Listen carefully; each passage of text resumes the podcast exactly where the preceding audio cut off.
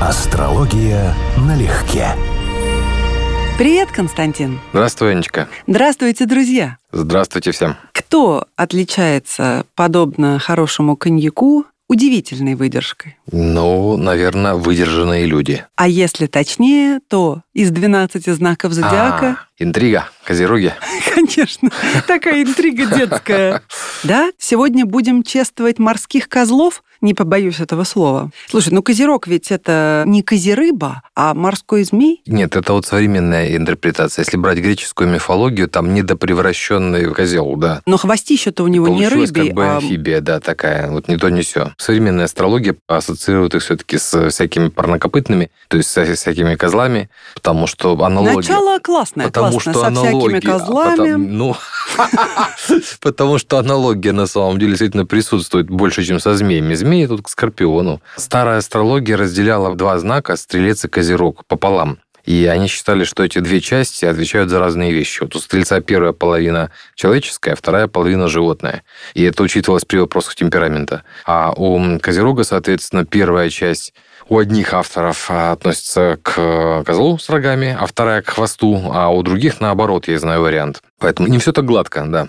Полезла я в 150 раз почитать, что о козерогах рассказывают. Чем старше козерог, тем больше он ребенок. И это чистая правда. Недаром, кстати, Ницше, хоть и не козерог, писал в Заратустре «Кто поздно юн, тот надолго юн». И это абсолютно точно. Козероги рождаются очень взрослыми, преимущественно, это правда. И с возрастом становятся более легкими, более юморными. И вот то чудовищное занудство и серьезность, которые им приписывают, большинству не свойственны после 30 уже. Согласен. И на самом деле это оппозиция раку, у которых процесс идет наоборот. Они э, долгое время находятся в инфантильном состоянии, но с возрастом костенеют, становятся консерваторами, негибкими и так далее. А у Козерога ситуация, они слишком серьезно ко всему относятся, но одновременно с этим, естественно, такой идеальный Козерог – это Луна в изгнании, считается, ну, как бы сам знак это предполагает. И, соответственно, такой человек очень чувствителен, мнителен и зажат в эмоциях. И раскрыться, научиться этому качеству требуется много времени. Ну, для кого-то, может, и целая жизнь.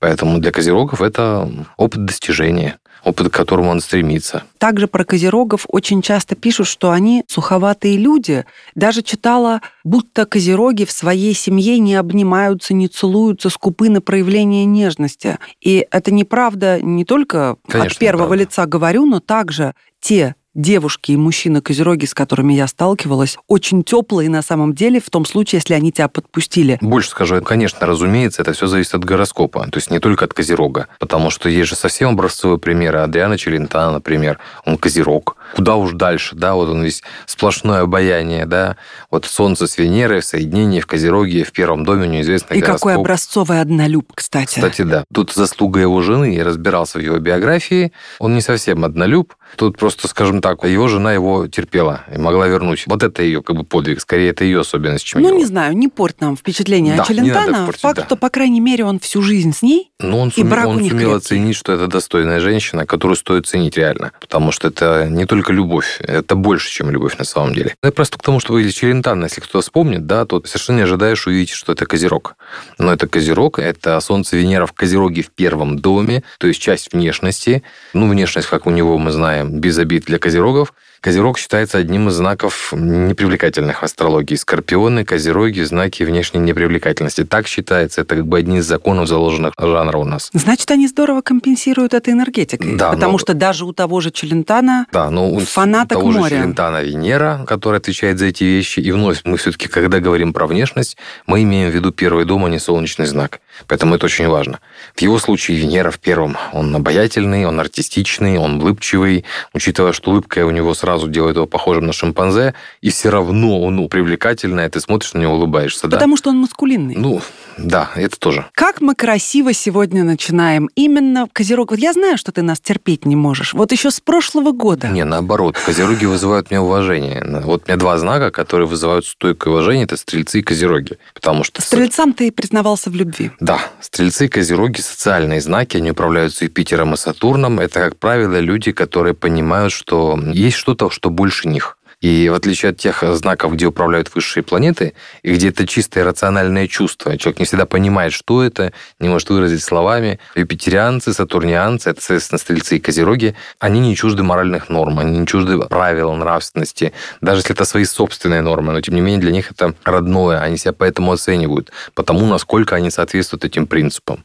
Вот для козерога это очень важная составляющая. Самооценка, самосознание козерога тесно связано с тем, по каким принципам он живет. Он себя оценивает на основании того, какие правила в его жизни. То есть для него эти правила гораздо важнее, чем, скажем, да, отношения многих Ну, людей. правила он пишет сам. В идеале, да. Но в идеале мы так все должны делать. Эталонная женщина-козерог. Жанна Антуанетта Пуассон, она же маркиза де Помпадур. Хотя на самом деле была она герцогиней, но скромно представлялась маркизой. Она по Солнцу-то Козерог, но только Солнце там у нее в Козероге находится, по сути, из планеты. А скопление планет, причем очень значимое, это Меркурий, описывающий ум, в соединении с Венерой, в соединении с Сатурном, в Стрельце. И это ярко выраженные, я бы сказал, юридические и дипломатические наклонности.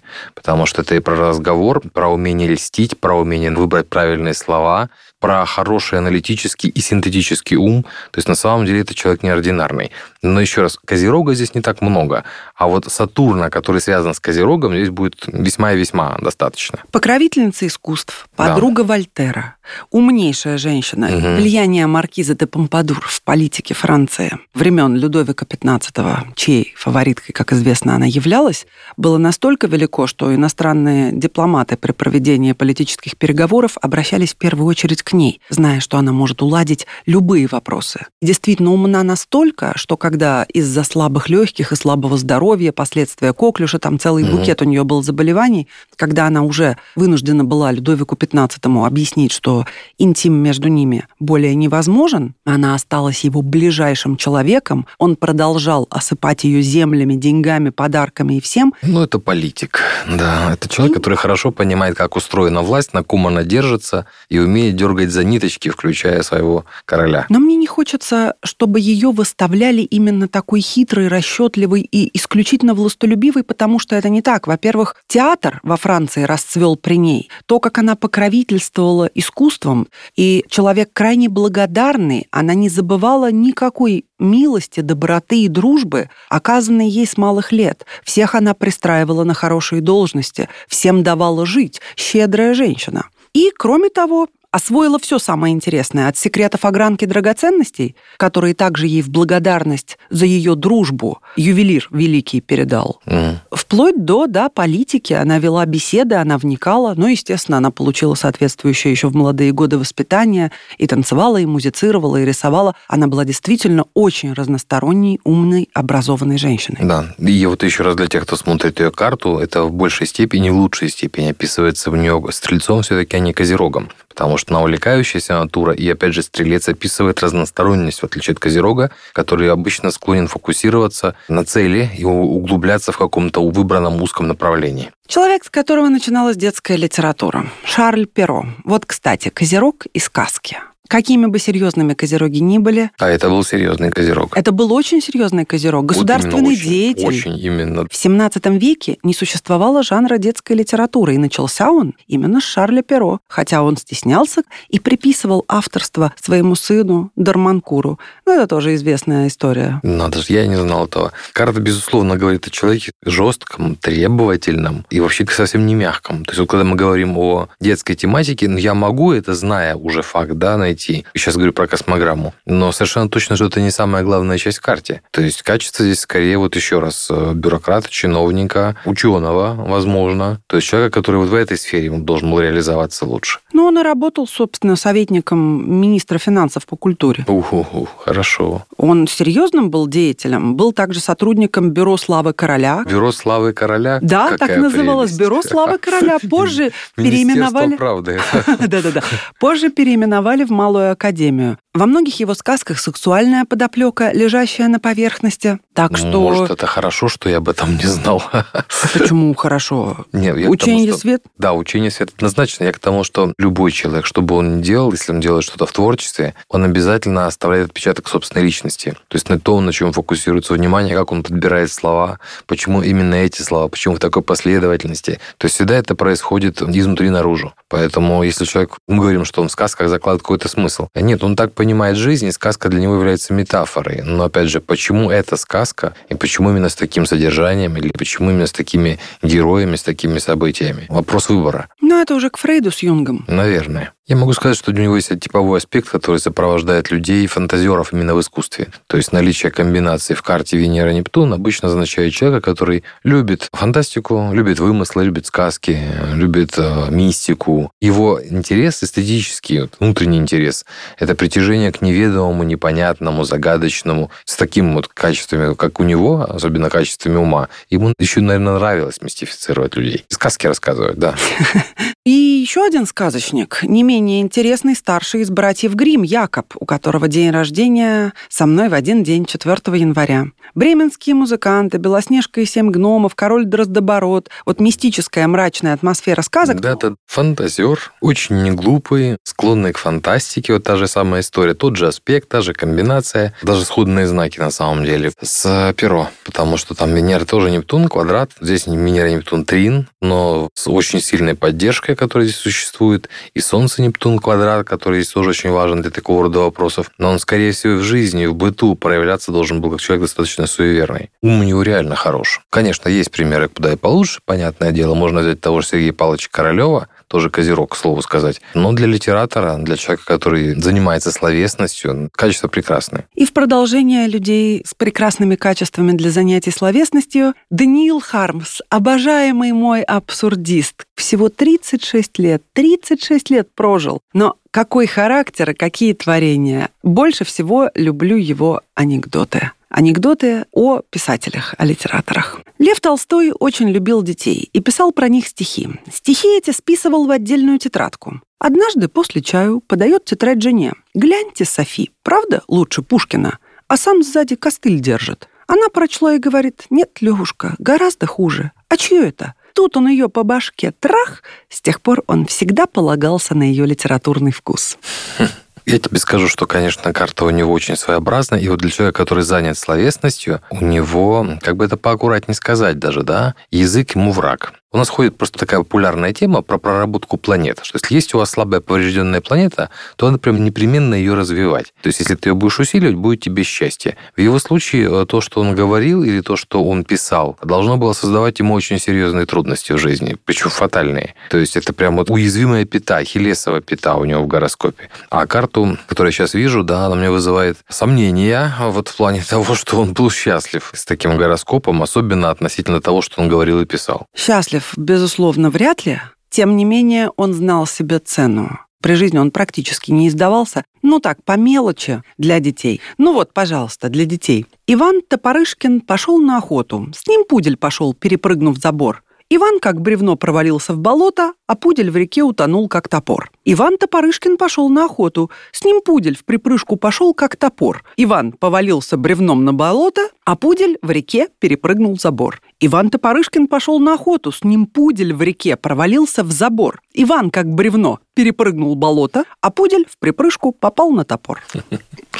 И Хармс в этом весь. Весь. Вот абсурдист с большой буквы А. Любой, кто слышит то, что сейчас ты говоришь, должен предполагать сильное влияние урана. И вот вы будете правы. Сильное влияние урана. Соединение Солнца с ураном в Козероге. Переходим к кинематографу. Любимый наш с тобой Сергей Бодров восхитительное явление. Он, по сути, актером и не был. Он сыграл в кино, он снял кино, но он не был актером, он был Сергеем Бодровым. Да. Ну, у меня вообще как бы не особое отношение, потому что он практически ровесники, и я за его карьерой, за его судьбой наблюдал, ну, вот как за одноклассником, что ли, да? То есть, как бы, вот ты понимаешь, что это человек, который вот с тобой наравне, вот мы вместе закончили школу, вместе закончили учиться, да? Потом вот он защитил диссертацию, он вроде искусствовед, по-моему, да? То есть у него кандидатская есть. И вообще мне очень симпатичен, просто как личность всегда был, потому что и многогранен, и талантлив, и один из тех немногих, о ком можно было сказать, ну, это настоящий. Да. То есть это не подделка. Это вот вызывало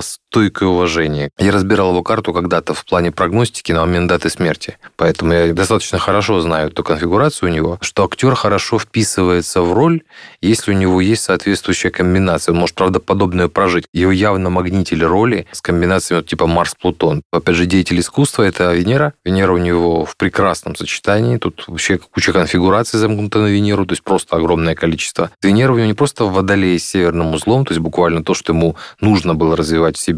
Это и любовь вообще, в принципе, любовь как качество, причем любовь такая абстрактная, интеллектуальная, и искусство как качество, это просто надо было заниматься. А здесь очень забавная тема, я просто давно за этим слежу и наблюдаю сам для себя. Страны ассоциируются в астрологии не только со знаками зодиака, а с конкретными деканатами, то есть третьими. Вот считается, что Россия имеет прямое отношение к первой и третьей Водолея, потому что здесь очень часто э, есть значимое скопление планет у людей, которые стали выразителем национального духа или, скажем, воплощением, символом этого народа, причем даже современного, будем говорить про Советский Союз, там та же история. Вот у него там Венера в очень значимом положении. Ну и что касается любви тоже. Он свою жену полюбил с первого взгляда. Он ее узнал, скажем так. Фиксированная Венера в хороших показателях, да. Прекрасный Сергей. Что-нибудь свидетельствует о таком финале его жизни? У него здесь много конфигураций, еще раз замкнутых, и одна из очень неприятных – это Солнце, Марс, Плутон, Тау, квадрат. В принципе, даже когда я говорю это вслух, многие астрологи сразу уже сжимаются или поеживаются, потому что комбинация еще та. Это опасность взрывов, травм, гибели в массовых каких-то обстоятельствах или катастрофических вещах, если это завязано на дом смерти, конечно. То есть как бы на конкретную тему смерти, судьбе человека. Но и так это кризисный фактор в карте. Ну что ж, вечная память. Да. Жаль, потому что вот талантливых людей не хватает, как на мой вкус. Согласна. Тем более вот таких настоящих. Да. Очаровательный и крайне привлекательный и как личность, и внешне актер Джуд Лоу. Mm, да. Замечательный британец. До чего же теплый козерог? Что у него? Почему он такой милый? Ну, вот еще раз, внешность и внешняя манера подачи – это первый дом, мы это не увидим только по дате рождения. То есть здесь этого недостаточно. Если у Челентана можно сказать, у него Солнце с Венерой, он будет артистичным, он будет привлекательным, даже если будет некрасивым дословно, то здесь картина немножечко другая. Он умеет быть милым, он умеет быть обаятельным в разговоре, то, что видно по дате рождения, то есть без домов, если мы смотрим. Джуд Лоу, помимо всего прочего, еще в молодости был таким красавчиком, когда он играл в фильме Да «Wild». Он, он и сейчас красавчик. Ну, Мужско- мужского обаяния ему точно не занимать. Да, безусловно, безусловно. Но есть мужчины, которые с годами хорошеют, а есть мужчины, которые хороши в молодости все-таки. Их расцвет приходится на ранние годы. Вот его бы я отнесла ко второй категории. То есть, когда он играл в талантливом мистере Рипли, когда он играл со Стивеном Фраем в фильме «Wild», вот там он... Я все это видел, но э, после сериала «Папа» у меня все это вытеснилось из сознания. Да. Потому что Да, этот, образ, этот тебя. образ просто забил все. Нет, актер прекрасный, прекрасный. И даже в отпуске по обмену, развлекательном фильме, чисто Мгм. женском, на мой взгляд, Мгм. который хорошо смотреть как раз в Рождество, в Новый год, вот такая тематика, Мгм. с печеньем забравшись на диван. Ой. Да, какой он там хороший, хороший. Да. По карте то, что у него есть яркие актерские показатели, фактически это сейчас озвучил. Это человек, который умеет говорить, и причем голосом. Я не удивлюсь, если он участвует как актер озвучки. И вообще не столько даже играет внешностью, сколько играет голосом. Это одна из особенностей, которая есть в карте. Плюс у него есть прямые показатели, что он должен был быть авторитетен и успешен. У меня был миллиардер с сходной космограммой, там двухдневная разница. Вопрос только в том, что там были сверхбольшие деньги, а здесь, скорее всего, сверхбольшая слава или что с этим связано. Феерическая женщина Ингеборга де Пфунайте. А, да. Вот это вот женщина-праздник. Когда я гляжу на нее, в ней что-то мне чудится, видится, и ураническое, и водолейское, но она такая прекрасная, я ее просто обожаю. Аналогичная история. Она меня восхищает, и чем дальше, тем больше, уже давно. С точки зрения астрологии, она солярная, то есть солнечная. Она буквально лучится. И, надо сказать, ты очень хорошо угадала, потому что у нее соединение Солнца с э, Меркурием на границе знаков. В самом последнем градусе, скорее всего. По времени рождения мы не знаем, но, тем не менее, это последний градус. И с высокой вероятностью у нее Меркурий в уникальном положении называется в сердце Солнца. И когда я на нее смотрю, я каждый раз думаю, что-то у нее внешность завязана либо на Солнце, либо на Меркурий. Потому что такое излучение вот позитива, да, не стараясь создать это вот слащаво-венерианское впечатление, солнечное, да, такое, и такая степень самоиронии и понимания себя в жизни, ну, не знаю, она меня восхищает. Как личность восхищает полностью просто. Не можем обойти Энтони Хопкинса, который родился 31 декабря. Вот он, на мой взгляд, это козерог, замкнутый, по виду сухой, очень сдержанный, очень в себе, и я не ожидала совершенно прочитать в его биографии от первого лица, каким он был сложным, каким он был агрессивным, хулиганистым, и карьера его началась с драки на съемочной площадке. Это просто чудо, что он удержался в кино. Много раз он говорил, каким он был злым, едким и ядовитым в молодости. Я тебе скажу, что если показатели вот такие же, да, или сходные комбинации типа Солнце-Марс, гармоничный аспект у него есть, это ну, повышенный темперамент, пробивные способности, такая же точно, в принципе, картина и у Челентана, но явная проблема Хопкинса, прям явная проблема, и то, что он с этой проблемой справился, занимаясь актерским ремеслом, это хорошо. Это явно проблемная Луна. Дело в том, что для Козерогов Луна вообще слабое место у всех. Просто по факту, потому что Солнце оценивает себя по Козерожьему принципу, а в Козероге Луна в изгнании. Но его личная персональная Луна находится в очень сложной комбинации. Даже если мы не знаем время рождения, там без вариантов, потому что есть Сатурн, есть есть Нептун, есть Лилит. Это, по сути, набор, ну, скажем так, клинической депрессии или даже суицидальных наклонностей. Очень сходная комбинация была у Марлин Монро. Ну вот мы знаем, как она жила вот к своим 30 с копейками. Она с антидепрессантов алкоголь не слазила. Он, по сути, очень хорош именно в ролях с негативным привкусом, с разрушительным или саморазрушительным смыслом. А вот, скажем, вполне себе позитивная роль отца семейства Джо Блэк, по-моему, да, фильм? Да, знакомьтесь. Да. Вот, но он, Джо но он, он Хопкинс и все. Там как бы ну, а лично... там плоская там роль. плоская роль, да, и там не видно этого ничего. То есть он интересно раскрывается в драматических сложных характерах. И шикарный фильм «На закате дня», где он играет Дворецкого. Очень размеренный фильм. Он играет там чистого сатурнианца Козерога с выдержкой нечеловеческой. Надо смотреть. Да, надо смотреть. Угу. И как вишенка на торте, наверное, даже не вишенка, а огромный, мощный тропический экзотический фрукт Федерико Феллини, mm-hmm. мэтр, повлиявший и на Кубрика, и на Ингмара Бергмана, и на всех, кто шел за ними. Пять Оскаров, Канская пальмовая ветвь. Невероятные заслуги, море прочих наград, но известен он не только своей фильмографией, но и своей историей любви с Джульеттой Мазиной, О, притча да. во языце. Угу. Это действительно примеры козерогов-однолюбов, которые могут прожить в браке, в хорошем, дружеском союзе всю свою жизнь. Согласен с тобой полностью, потому что у него яркий и однозначный показатель. Понимаешь, у нас любовь и искусство управляются одной планетой, это Венера. И когда мы говорим о писателях, вот, например, о сказочниках, то стиль, в котором человек пишет, это Меркурий, как он излагает текст. А почему ему интересна эта тема, эта область искусства, это Венера. Вот мы разные вещи смотрим. А когда мы говорим, скажем, о кинематографе, то мы говорим Венера почему и что он хочет сказать, а способ, которым он это делает, это, по сути, Нептун, потому что это образы, которые он транслирует. Вот он родился в очень удачное, достаточно удачное сочетание. У него Венера, Юпитер, Трин, Венера при этом в Стрельце, это прекрасный вариант трин с рецепцией. У Венеры нет ни одного плохого аспекта. Там есть соединение с Лилит в очень широком орбисе, но это тоже работает в его случае на позитив, помогая конкретизировать желания, эмоции и так далее. По сути, это очень романтичный человек, человек, которому было суждено быть успешным в кино, именно в плане формирования образов кинематографа. У него там вообще нет никаких проблем в этом месте гороскопа, ну, как космограммы. И это же говорит о том, что у него будет счастливая любовь потому что у него там буквально в этом месте нет никаких явных проблем. Он романтик, он идеалист, он влюбчивый. Еще раз, он не однолюб. Строго говоря, по астрологическим понятиям, он не однолюб совсем. Но ему повезет в любви. В том смысле, что он получит реализацию, он будет любим, дословно.